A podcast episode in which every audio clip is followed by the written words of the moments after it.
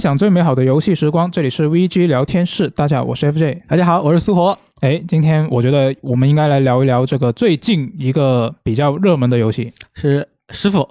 师傅，我们聊完了。那是《艾尔登法环》，没错，就是《艾尔登法环》。但是这个我们之后再聊啊。但是今天我们要聊一个别的，就是你最近西之绝境。对你这最近一直都在打是吧？对，你在春节的时候打师傅，我在春节的时候打地平线，就就都很快乐。不，我们两个人春节都被荒废了。嗯，荒废吗？我觉得还行吧。就就这个《地平线二》肯定是一个很多人都关注的作品嘛。对，那现在我们现在正在录制的这个时候，它是还没有发售，但是这个电台播出的时候，它应该就已经发售了。对，大家肯定都已经玩上了。对，那不如先一开始先来给大家说一个大概的印象，就你对这款游戏怎么看？呃，我花了四十个小时通关吧，然后呃，总体的感觉就是它是个全面进化的零之曙光。就是它的前作，嗯，呃，地平线零之曙光嘛，就是它是一个相当标准的，就是你按照那个传统意义上的续作一点五倍原则，然后做出来的这么一个作品，嗯就是你给它堆量，我就感觉 Gorilla 工作室啊，在地平线零之曙光发售后，然后发了个问卷，问卷里面就俩个问题，嗯，第一个你喜欢地平线零之曙光什么东西？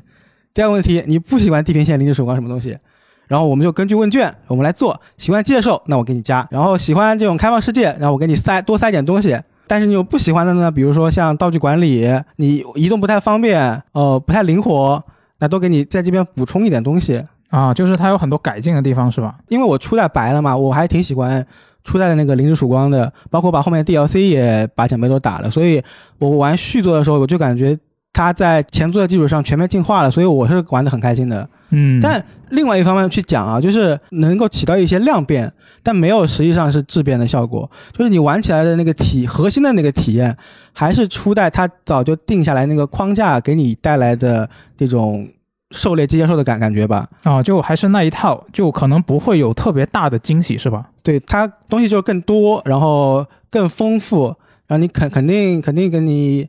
吃得饱，嗯大概就是这种感觉。尽管我们现在 VG 已经没有评分了嘛，嗯但如果让我自己给它打个评分的话，可能是八分。嗯但与此同时，地平线零之曙光我可能也会打八分。但你要知道是，地平线零之曙光的八分跟西决境的八分不是同一个八分，嗯，零之曙光的八分更八分一点。西决境的八分可能不是八分，它是九分，但它又到不了九分，它只能是个八分，你懂了吧？呃，有点不懂，那不如你详细展开说一下，就是看它的各个部分你怎么评价它。对画面的话，我们就呃，因为我们这个是电台节目嘛，嗯，就也不太细致详详细说了。呃，我的感觉就是，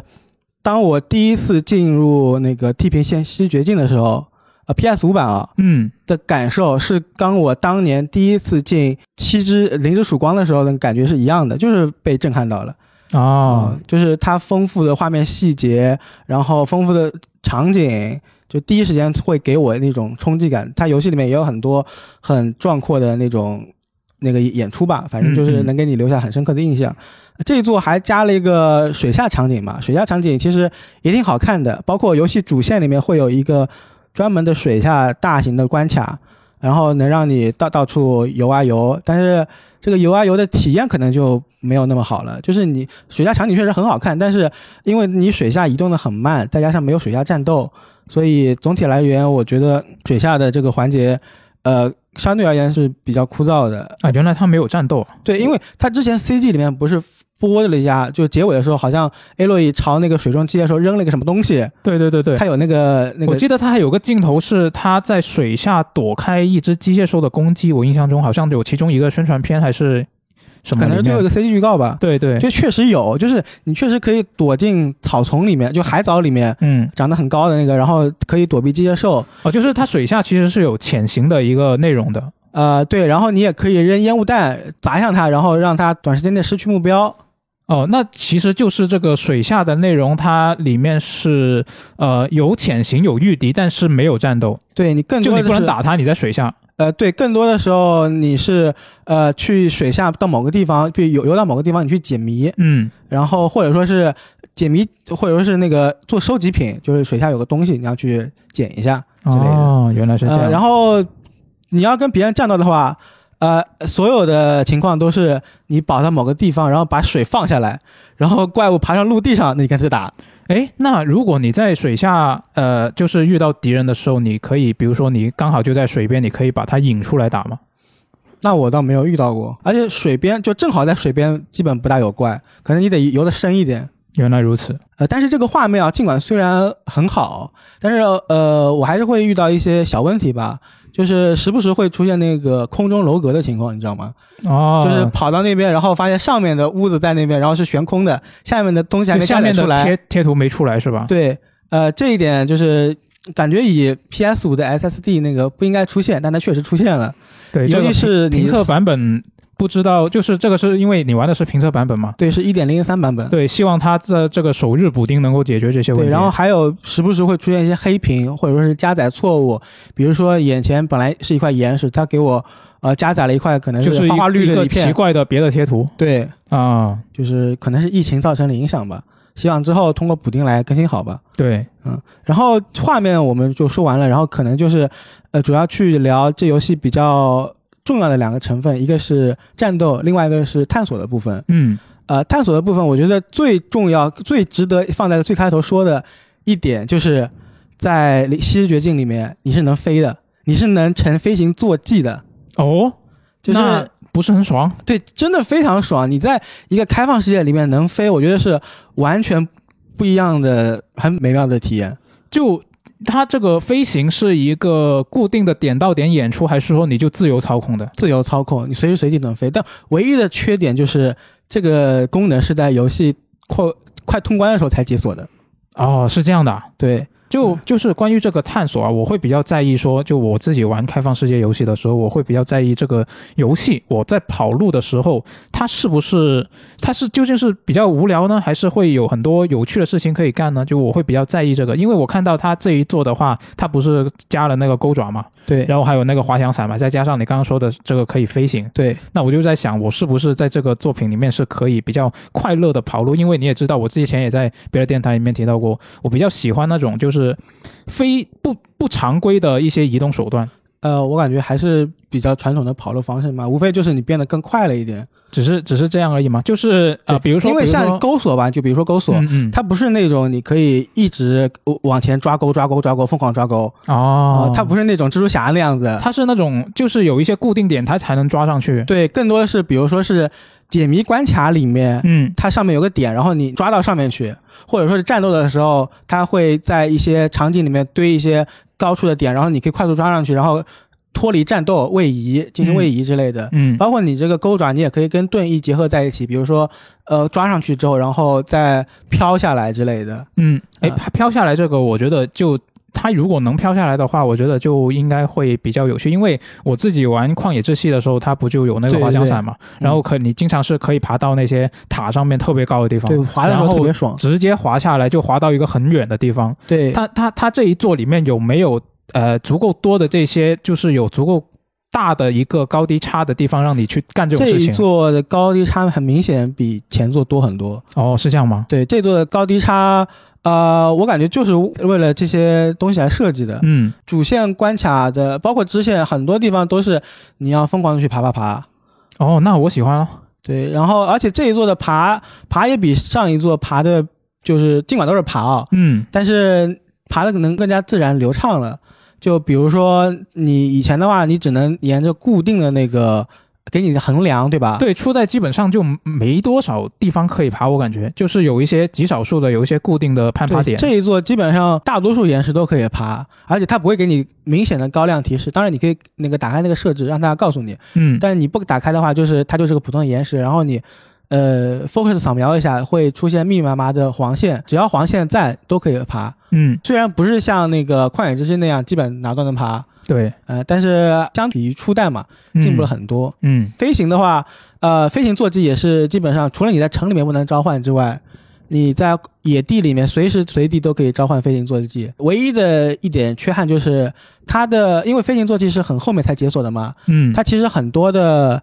前面的内容基于爬墙这些东西来设计的。啊，当你直接能飞的时候，直接到顶减少一些探险的那些体验。哦，就比如说他给你精心设计了一个颠来倒去、重复好好几次才能爬上去的高楼，现在真的就直接飞上去。啊，我特别喜欢这种。那我到时候遇到这种，我就还是自己爬吧，我就不飞了。嗯就因为我我现在就有个有个比较好奇的点啊，关于这个飞行的部分，它飞的时候。除了说我去一个目的地之外，还能有什么别的事情可以干吗？比如说我能骑着它战斗啊，或者说是做一些什么？在比如说就是在空中飞的时候，它会有一些呃空中、为空中内容设计的一些内容吗？那倒没有，但是比如说你去某个地方战斗嘛，嗯嗯，然后你到达战斗地点，从你的鸟上跳下来，啊，但这个日翼者就是那个机械兽，嗯它会一直在你天上盘旋，你随时可以通过抓钩回到它上面去。哦，就比如说你在下面，可能这个地方比较战线比较吃紧，或者那个机械兽离你很近了，你脱不了身，你就直接一个抓钩抓上去，哦，打不过我就上去，那有本事你上来对他上不来。啊，那就啊，那挺好啊。然后你平时飞的时候，偶尔也会遇到别的飞行坐骑，然后它如果发现你的话，可能会追你。啊，他那就会展开空战吗？啊、不会，它会把你打下去。啊，直接就打下去了，那那就没法还手，那很菜很菜。但是呃，你飞行的时候不能还手，但是你乘地面坐骑的时候是可以还手的，就是嗯它有专门设计那个乘坐骑进行机械坐骑进行战斗的那个技能树，嗯呃，包括可以设置为那个防御型或者是进攻型，强化你乘机械兽时的攻击，减少伤害之类的。诶，那它可以可以改造的话，是不是就意味着这一座的这个坐骑是一个怎么说？呃，跟你绑定，像是其他游戏里面的载具一样的东西，就我不用说我呃在路上我再另外抓一只机械兽，啊对，它随叫随到。哦，那就相当于是属于你了。啊、对，它总共有能成骑的，好像总共有四个，还不知道三个，嗯呃应该是三个。然后其他的机械兽都是你可以控制，但是不能骑，对，不能骑。就是大型的机械兽应该还是像猛犸象这种，嗯嗯，应该还是不能骑的。我觉得之前官方好像也说过，就是说如果你骑在大型的机械兽上的时候，那个视角会很奇怪，哦，就本身那个镜头已经在 Aloy 后面了，然后你下面再骑这个非常大的机械兽，嗯你可能会看东西会很离地。离地面很远的对感觉。嗯，诶，那现在这个关于跑路的部分我已经大概了解了，然后我会觉得说这个开放世界的部分啊，我会比较期待它像是有一些比较让我比较期待的。其实你刚刚也提到了有一点，就是有一些地方它是设计的让你就是翻来覆去的研究那个攀爬路线，对你才能爬上去对，而且。这一座它除了爬之外，它给你加了很多解谜要素。啊，对，这就是我想问的，就是它有这些东西对，它有一个专门的叫做遗迹的地方，一个解谜的小关卡，啊，那就我相当于你要听起来像是《刺客信条》以前就二代三部曲那时候的那种古墓呃，对，就比如说是你要推箱子，比如说你推到某个地方，然后给你当个垫脚，让你爬到更高的地方去，或者说，呃，你要抱着一个电池，你要抱着一个蓄电池经过一一个水路，嗯，但是你这个蓄电池经过这个水路之后，它就会放电，嗯所以你得通过另外的方式把这个蓄电池背过去哦之类的。唯一一点小缺点就是我有时候会它。提示不是特别明显，有时候我就卡在里面了，出不来。我得我得在那边找半天。就是它有一定的难度，但是它这种难度是因为它提示做的不够不够好吗？我觉得是提示做的不够好。当然，他会那个，比如 Aloy，，他有时候会嘴里嘟嘟囔囔的，然后说一些提示，嗯，但我觉得还是提示的不够明显，可能是我笨。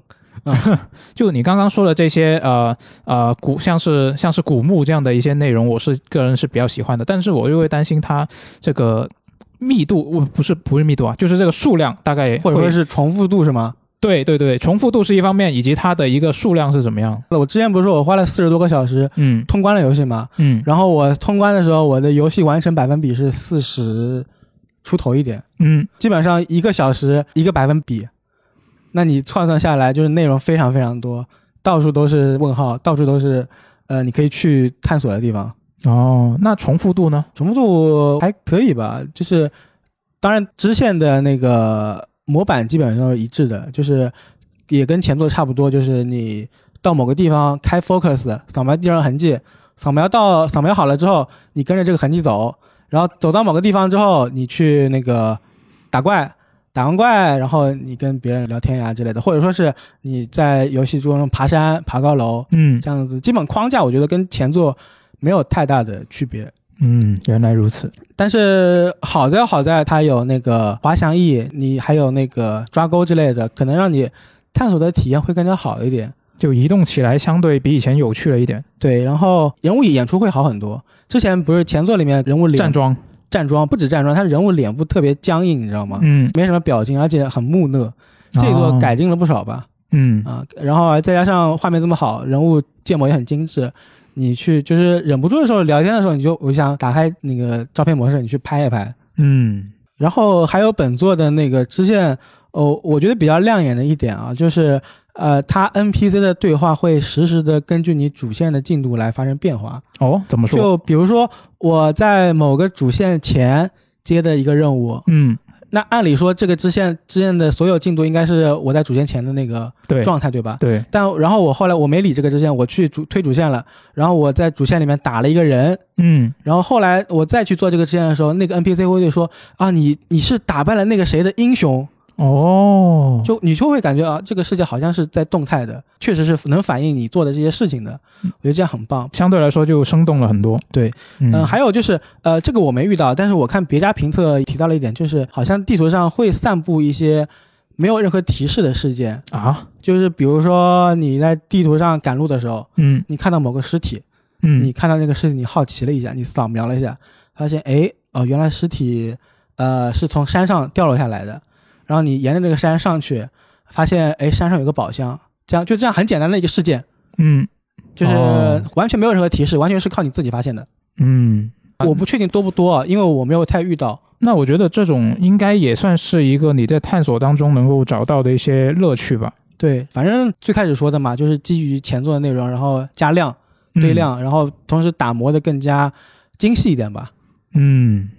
嗯，那我感觉探索部分应该我们聊的差不多了。那我接下来还是会比较感兴趣的一点就是这个战斗部分了。战斗部分我会觉得我自己玩初代的时候，我会觉得说，呃，可能是跟我自己的技术有关吧。就是我感觉这个游戏它的有效率的打法好像比较单一，就是基本上就是我要去提前布置好这个陷阱啊、绊索啊，然后把敌人引过来，就然后就用弓箭，弓箭就可能只是一个辅助，然后近战、对我对我来说它是辅助，然后呃，然后那个近战基本上就用不上了。就是二代二代我会比较好奇说它这个战斗方式方面会不会有一些比较大的改进，会不会更多样化一点？初代其实我最后有确实会大家都归于一个套路，就是嗯大家用那个绳索，然后把怪物钉在地上，嗯钉在地上之后，然后就用那个呃爆破剑或者说是撕裂剑，然后把对方就是部位打下来，一通输出，怪物基本就没了。这座的话就是加了很多新的战斗上的内容吧，啊、就像比如说加了一个主动技能，就是每把武器都有自己的主动技能，再加上这次还新增了两把武器。你刚刚说的这个武器的技能，它是就跟角色的那个技能是分开的，对吧？就是它是一个相当于是我这个武器的特性没有没有，就是你点角色技能的时候，你点出这个武器的哦，就是它现在是在技能树里面，然后是针对某个特定武器，它会有一个对应的技能。对，它有一个主动技能槽，要消耗这个槽，你就可以放这个技能。像比如说，你可以爆破枪，你可以把它当做一个呃机关枪那样，然后突突突。嗯，那基本上它这些技能会不会有一些是就相当于是改变了这个武器的玩法的一些？没有，它肯定都是有用的技能，但核心都是一样的，它没有为已有的打法带来更多的扩展。哦，就没有特别大的变化。嗯，还有就比如说像半线枪，之前你不是要射两个，然后确定一条是确定一条陷阱吗？对对对，现在你一次发射就可以直接部署好。一一次发射，那它的宽度不就固定了吗？对，哦，那我就不能，它是一个最大的宽度吗？还是它就是它的宽度跟以前比是怎么样啊？大概反正我觉得挺宽的，就足可够用了是吧会根据？地形，然后会有些变化。哦，反正就够用了。对，嗯这次除了主动技能之外，还加了一个勇气浪潮或者说是勇气激增这样一个技能。嗯，它是一个针对呃角色的主动 buff，近战的、远程的、潜行的都有。潜行的也有潜行那个特别强，是吗？潜行那个开了之后，相当于敌人看不见你，就隐身了，完全隐身，然后你就在他那边潜行的开无双吧，还还是潜行开无双？一个接一个的把敌人按倒，然后对面不会发现你。哦，就是哪怕敌人就旁边有个敌人被我按倒了，那他站旁边的人也不会有快反应。快速冲过去，快速冲过去，他反应不过来，他看不到你。哦，那我我怀疑我玩的时候可能就不会用这个技能了。然后你连续击倒的话，他还会嗯让你继续维持这个状态。哦，那那他不就敌人足够近的话，我就可以连续用？呃，对，可以一直用。哦但是呃，大多数技能得你那个点满之后才好用一些。嗯，呃，点满之后就相当于开一个官方外挂吧，但它点满大概是需要一个多少成本？九个技能点很快的。哦，那没没太高成本了。对，没有太高成本，比后期升一级就给你三个技能点。呃，前面我就说了，就是这一座的支线奖励是蛮丰厚的。嗯，这座支线奖励就是呃会给你很多的技能点，给你很多经验。但是你不做支线的话，其实光通主线应该也是可以的。那你你自己打这个，就你写评测的时候，你是不是先打通了一遍嘛？对你你当时通的时候，你是直奔主线的，还是还是有会做比较多的支线？我支线做的不多，我是沿路看到这边有支线，那我都顺手了，那我就顺便做一下。哦，那你顺手了，也算是比较，也算是做了不少了，应该是。呃，但我的完成度只有百分之四十，对吧？就是它本身量很大嘛。就我意思是你，呃，不算是完全直奔主线。就我我想的是，但我我觉得，因为对，所以我的等级会比主线要求等级高个三四级。嗯嗯，我觉得这可能是我做支线带来的一些收益吧。对，但是三四级影响不是特别大，多几个技能点那肯定的，嗯，然后会多一些生命值，呃，四五十吧。呃，更多的时候可能还是靠你打怪的思路去打。嗯，就我想的是，因为其实有很多开放世界游戏，它是设计成就是你要去呃打一些支线，或者至少是你要得在沿路去打了等级是吗？也不一定是等级，但是就像是技能点啊这种东西，嗯你就会如果有一些技能没点出来，你主线就会打得比较辛苦。我当时玩这个对马之魂的时候就是这样的，我当时就直奔主线嘛，什么支线我都不做，所以就很辛苦。老实说，我觉得有些技能挺没用的。哦，对，，所以你可以不去管那个技能，你完全可以在主线的流程里面就把最常用的那个武器、弓箭、远程把它点满。那挺那还挺好。当然，如果你高难的话，可能就要平均一点。嗯如，果你高难的玩的话，可能就是呃技能点会有点不太够。然后这次近战的话，初代不是你刚才说近战没什么用吗？对，呃，但是这次近战是确实更好用了。就初代它基本上就没有连招可言嘛。对，这次加了连招，但更多时候它近战长矛武器得看对手，看对手打人好用，打机械兽屁用没有。这样吗？对，因为因为初代的时候，它其实那个重攻击虽然特别慢，但是它可以让呃中小型敌人堵倒地嘛。呃，昏厥对，呃，这一座里面它加了很多连招，然后就是轻重攻击，比如说二一二一二一二二，它就可以打出一套让敌人破防的招式。嗯，然后你这打完这一套之后，你还可以继续长按 R 一，然后可以它有个快速近身敌人，嗯，呃，比如说长按 R 二，可它会踩在敌人的身上，然后往后起跳，这个时候你又可以哦拉远跟敌人距离。在在演示里面出现过。对，你可以就是这几套连招是可以连贯的，呃，组成一套 combo 的。嗯呃，哪怕是游戏里最强的敌人吧，呃，最强的人类敌人，嗯，其实也比较吃这一套。哦，那应该听你这么说还挺实用啊。对，但是也就打敌人，游戏你百分之八十的战斗你都是在打机械兽。哦，就这个东西，它对打机械兽没什么用打机械兽有时候我手痒啊，真的是手痒，啊，觉得这个怪快死了吧，那我近战往前面浪一下，戳几毛，然后我就被打死了。这么这么严重吗？就是近战的收益，打机械兽的收益太低了，嗯，它打上去感觉还是在刮痧。就花里胡哨。呃，一通就是有点以软击实，嗯，然后它还有一个近战有一个比较，呃，我觉得是不错的设计吧，就是它有一个叫做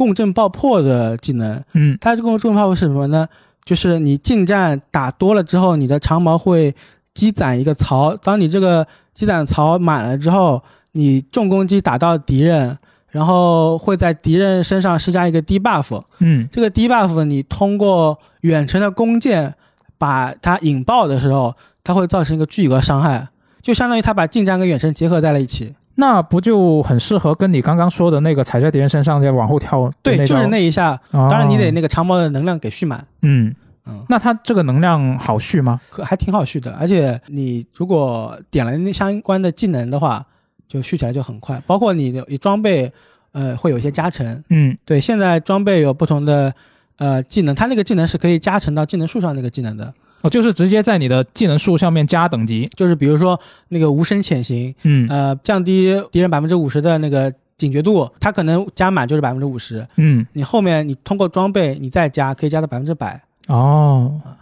那刚刚听你这么一说，这个共振爆破可以造成巨额伤害，那我在想，它是难道就不可以用在机械兽身上吗？对啊，但是你用在机械兽身上，的前提是你的近战能量槽得攒满，对吧？啊、是，就是你，你意思是在面对机械兽的时候，我这个槽就相对来说比较难攒满，是吧？在面对机械兽的时候，近战就不是一个可取的手段，然后你的槽就攒基本攒不起来。哦，哎，等一下，那这个槽它本身它是一个就是我不战斗的时候它会逐渐消退的，还是它会我攒满之后就一直留着的一个机制？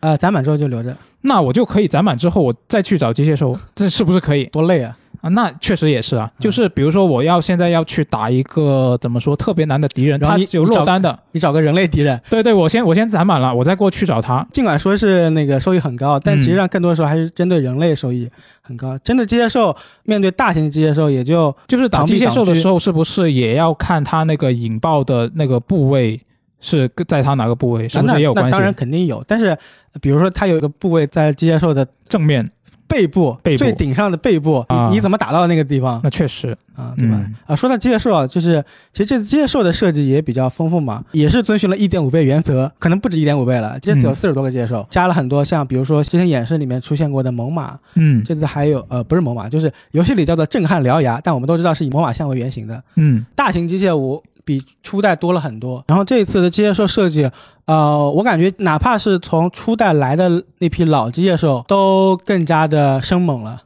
生猛了还行。对我感觉他们攻击欲望跟攻击频率都明显更加高了。我那个猛犸象有一招就是摇着它的那个牙，然后苍蝇冲过来，可以连连续聊个七八次，你得不停的翻滚翻滚再翻滚。那我现在非常理解你为什么说近战没有用了。呃，然后还有就是蛮多的大型机械兽，它的配备的武器也很多，像前作雷霆牙可能就是两个武器吧，嗯，两个远程武器。这一次你像还是以猛犸象为例，它有四个远程武器，四个，对背上的导弹，鼻子可以喷火，然后脸上还有那个离子发射器，嗯，好像后面尾巴上还有一个，哇，这么就是全副武装就，近战远远程都可以覆盖到。这次的很多机械兽都是在那个主线里面，它会给你专门安排一场 BOSS 战，嗯之后你也可以在地图里面找到他们的那个栖息地，然后你就去想要挑战的话就再去找他们。那最后的话就简单就不剧透的聊一下本作剧情相关的内容吧。剧情，对，因为前作的时候其实留了一个很明显的伏笔，嗯那我可以说这一作把这些伏笔肯定是都交代清楚了。呃，因为 A 洛伊在初代里面他已经是成为一个拯救世界的英雄了嘛，对，呃然后他的形象其实已经很饱满了，再加上大家都认识他，嗯，大家看到他都说你就是大名鼎鼎的啊，子午城，的拯救者，嗯。这样子，那那不肯定不能这么做呀，所以他就这一座把他扔到了西部去嘛，西部这个地方没人认识他，当然嗯。后面随着主线剧情的发展，也认识他大，家也都认识了，你就是那个杀了谁谁谁的啊、A 洛伊那按你这么说，下一座他不就又要去一个什么东部、北部？啊、可有可能，有可能。但是这样子的话，其实是在重复他的套路，嗯玩家可能会呃没有那么感兴趣，对吧？是，对，所以这一座我觉得比较亮眼的一个地方是他把他给配角的塑造更加的精彩了一点。哦，那我感觉你是在暗示下一座他可能会让这个配角来成为新的有很多配角，主人公，很多配角很多是吧？给相当于给了 A 了一批同伴。游戏中期的时候吧，中前期的时候你会有一个基地，就是那个基地像呃，你同伴都在这边生活，然后你每次回到基地都可以跟他们聊天，他们会跟你聊啊，我的情况是什么样子的呀，我最近学了什么东西啊，我怎么看别的同伴的呀，啊，share house 啊，啊，交友在里面，对，呃，包括同伴之间也也有相一定的互动。游戏里面另一个一个比较亮眼的地方就是部落的设计，嗯。呃，它有两个部落，它可能就是基于古代留下来的一个东西，他们去解读，然后产生的一种文明，会产生一种很奇妙的错位感，你知道吗？嗯。或者说，比如说以前是以前的某个人，他是个坏人，但是在后世来看来，从他们能着手的信息看来，他可能是个好人，就产生这种哦偏差感。然后这一座里面不是说给 A 洛一批同伴嘛？然后我觉得游戏游玩过程中，具体到玩的过程里面啊，嗯就是一个具体的体现，就是很多时候 A 洛也是跟同伴一起行动的。哦，这不只是剧情游戏主线里那些主要配角，哪怕你做支线，呃，你去某个地方找某个人，这种很小的事件，可能都有人陪你一起度过，那就可以一边聊天一边跑路就他们都唠嗑，他们都话痨。啊，那那感觉会挺有趣当然，你不能太指望他们的战斗力。啊，那肯定那肯定。嗯，那我觉得说到这里，应该内容也差不多了。我就最后想问你一个问题啊，就是你对这款游戏有没有什么就你不太满意它的地方，或者说是你觉得它做的还不够好的地方，都可以。嗯，真要说的话，我觉得他现在，呃，场战斗的场面有时候太混乱了，嗯，就信息太多。他这座有很多堆怪的设计，就是一大配多小。啊，一个大型机械兽，然后带了很多小机械兽，我可能我真的很很享受跟大型机械兽狩猎的情况，但我更想跟他一对一，我不想一对多。有时候打着打着，突然旁边窜出来一个怪，敌人特别多。我就不得不停止手中的弓箭，我得我得翻滚一下之类的。嗯，然后再加上很多时候他的战斗是马上进去就打的，你没有准备的时间，没有准备时间，那就你不能在地上放陷阱。啊，这都这都来不及了，只能在开打之后躲着他们来放陷阱大型的 BOSS 战是这样子的。啊。还有就是，呃，之前提到的嘛，他解谜的时候有些提示不太明显。啊，是你刚刚提过，我有时候会有点懵。我觉得这一座，呃它总体来言还是沿着前作的系统框架给你堆量，给你打磨，做做的更好一点。这一座它依旧可以去去按着，呃，这个一点五倍的原则来做，但是是下一座，我我觉得就不能这么做了。呃，大概率是有下一座的，哦，就我感觉这一座我可能已经快感觉有点腻了。他如果下座再这么做，我可能就接受不了了。这座我是很喜欢的，嗯呃，下一座我希望它也能有更多的突破吧。我希望它可以放开手脚的去做一些呃系统啊，或者说战斗上的设计。嗯，呃，就比如说呃，这是我随口想的，就比如说你给 A 洛一个外骨骼装置，外骨骼你可以你可以有霸体，你可以跟机械兽直接硬扛硬扛。啊，那你你这样近战可能就更有效一点，或者说你给他一个能飞，你在战斗中能短距离的在进行空中位移、滑翔，这样子可能就会更有一些突破性吧，会对整个战斗的节奏也产生更多的改观。这只是我随随手想的，嗯嗯，我也不知道他后面会怎么做。是。那总体来说，这款游戏你自己还是喜欢的吧？虽然你对它会有多多少少有一些不满意的地方。嗯，我觉得它现在就像一个各个木板都比较平均的一个木桶，啊，你知道吗？就是没有特别的短板没有太多的短板，嗯但是更多的时候，你喜不喜欢这款作品是看人。嗯就是你如果喜欢初代那个游戏体验，二呃那个《西之绝境》里面它强化了这些东西，改良了这些东西，塞了更多的东西，那你肯定会更喜欢。嗯但如果你初代可能就觉得玩着开放世界玩着好无聊啊之类的，这个战斗体验战斗没什么体验的话，那可能它改了这么多，但是没有动它核心的东西，你可能依旧还是没有那么喜欢。嗯，就可能有点挑人。对，嗯，行啊，那这一期《地平线二》的二代的这一期电台，我们大概就聊到这里了。那我们在这一期电台发发出去，大家听得到的时候，这个游戏是肯定已经发售了，但大家可能玩的时间也不是特别长。到那当时，那我觉得大家完了之后有什么感想，想跟我们分享一下的，或者说是对我们刚刚聊的一些内容有什么不同的看法，都可以在评论区跟我们说一下。那我们可也可以交流一下。那我们就下期节目再见，拜拜。